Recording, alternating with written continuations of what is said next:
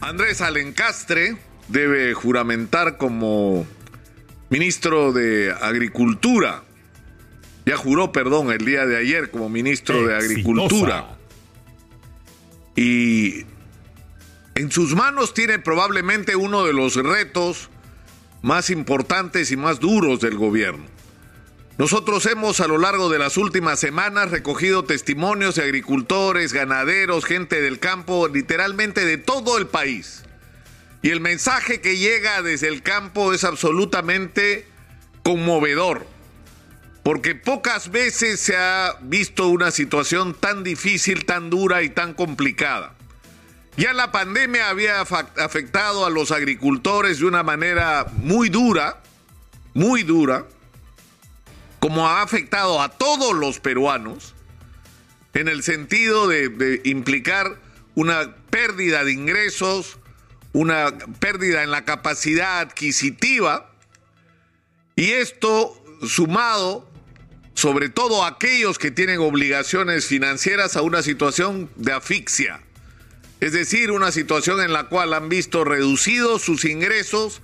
y sin embargo han tenido que seguir honrando sus obligaciones.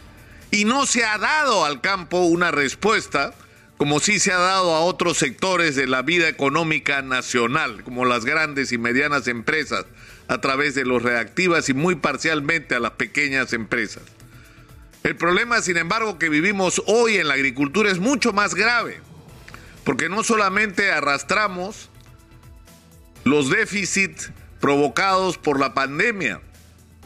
sino por el abandono histórico del campo en lo que se refiere sobre todo a la pequeña producción y en particular a la que ocurre en la Sierra del Perú. Gracias al emprendedurismo de la empresa privada,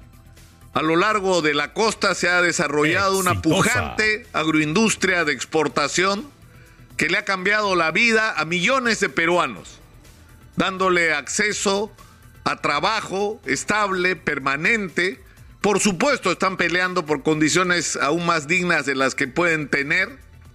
pero que ha abierto un camino extraordinario para el Perú como la fuente, como la despensa de productos indispensables para la alimentación en el mundo entero. En este mismo instante, en el mundo se está consumiendo palta, uva, espárrago y diversos productos de origen peruano y la gente va a los supermercados en Europa, en los Estados Unidos, a buscar los productos peruanos porque son sinónimo de calidad. Sin embargo, esta extraordinaria experiencia tiene que multiplicarse activando los proyectos de irrigación que están parados en estas negociaciones absurdas que solo ocurren en el Perú, donde los proyectos están bloqueados por desentendimientos con quienes se contrató para hacer estas obras y muchas de ellas atravesadas por escándalos de corrupción, sin que pese a que han transcurrido en algunos casos años,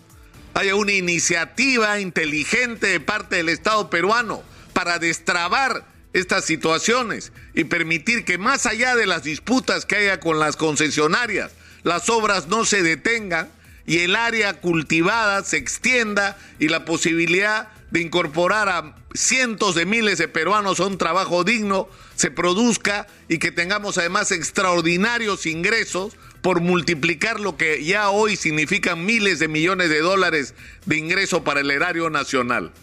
Pero eso es probablemente la parte más simple y menos compleja porque el camino está trazado y lo que hay que hacer es promoverlo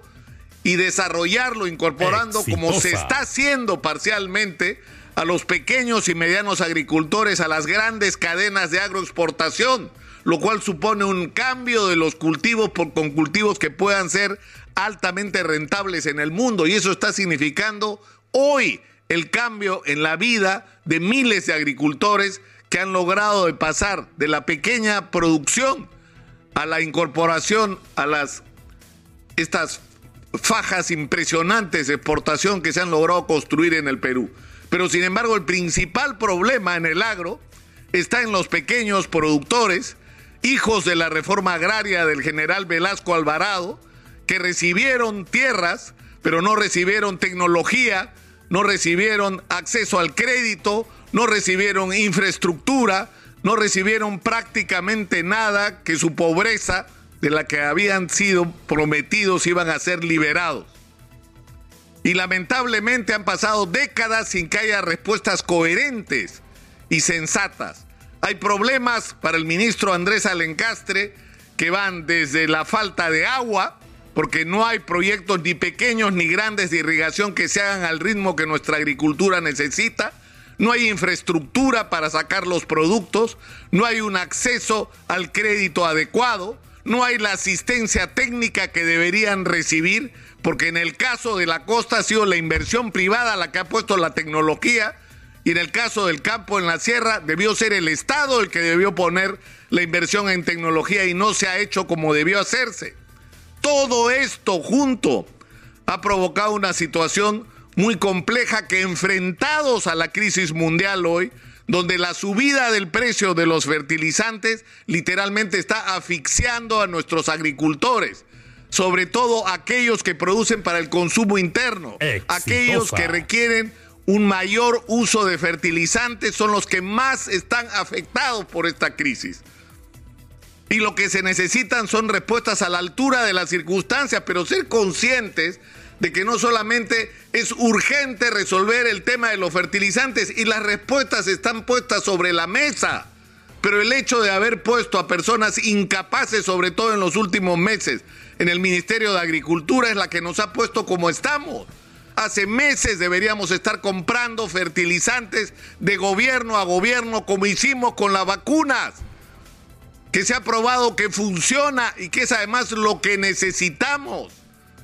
Y vamos a conseguir a través de estos mecanismos que se pueden activar rápidamente haciendo uso de nuestra Cancillería, el poner en manos de los agricultores a un costo mucho menor del que hoy se puede obtener por otros canales, los fertilizantes que son indispensables para enfrentar la campaña agrícola que se les viene encima en las peores condiciones. Pero eso es uno de los problemas y el más urgente porque hay miles de agricultores agobiados con créditos que no pueden pagar. Y siguen existiendo los problemas que se han heredado, insisto, por décadas.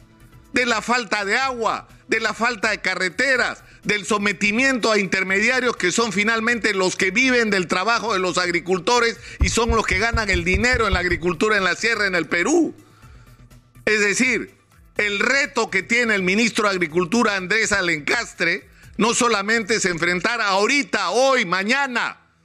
el tema de los fertilizantes, resolviéndolo, supongo yo, por lógica, como se hizo con las vacunas, un comité multisectorial que agrupe a diferentes ministerios, pero además una gran convocatoria a todas las organizaciones que representen a alguien en el agro y en la ganadería peruana para enfrentar juntos los retos que la situación plantea y donde la agenda no solo tiene que incluir las desesperadas medidas de emergencia para enfrentar el alza de los fertilizantes y la necesidad de adquirir los fertilizantes para evitar que se nos caigan las cosechas en el Perú y que tengamos no solo productos carísimos, sino escasos, sino que se tienen que afrontar las tareas de largo plazo que durante décadas no se asumieron en el Perú por el irresponsable comportamiento en relación al campo por parte de quienes nos han gobernado. El reto que tiene Andrés Alencastre es enorme en este momento. Y ojalá que esta vez la decisión del presidente haya sido acertada. Andrés Alencastre es un hombre que conoce el mundo agrario en el Perú.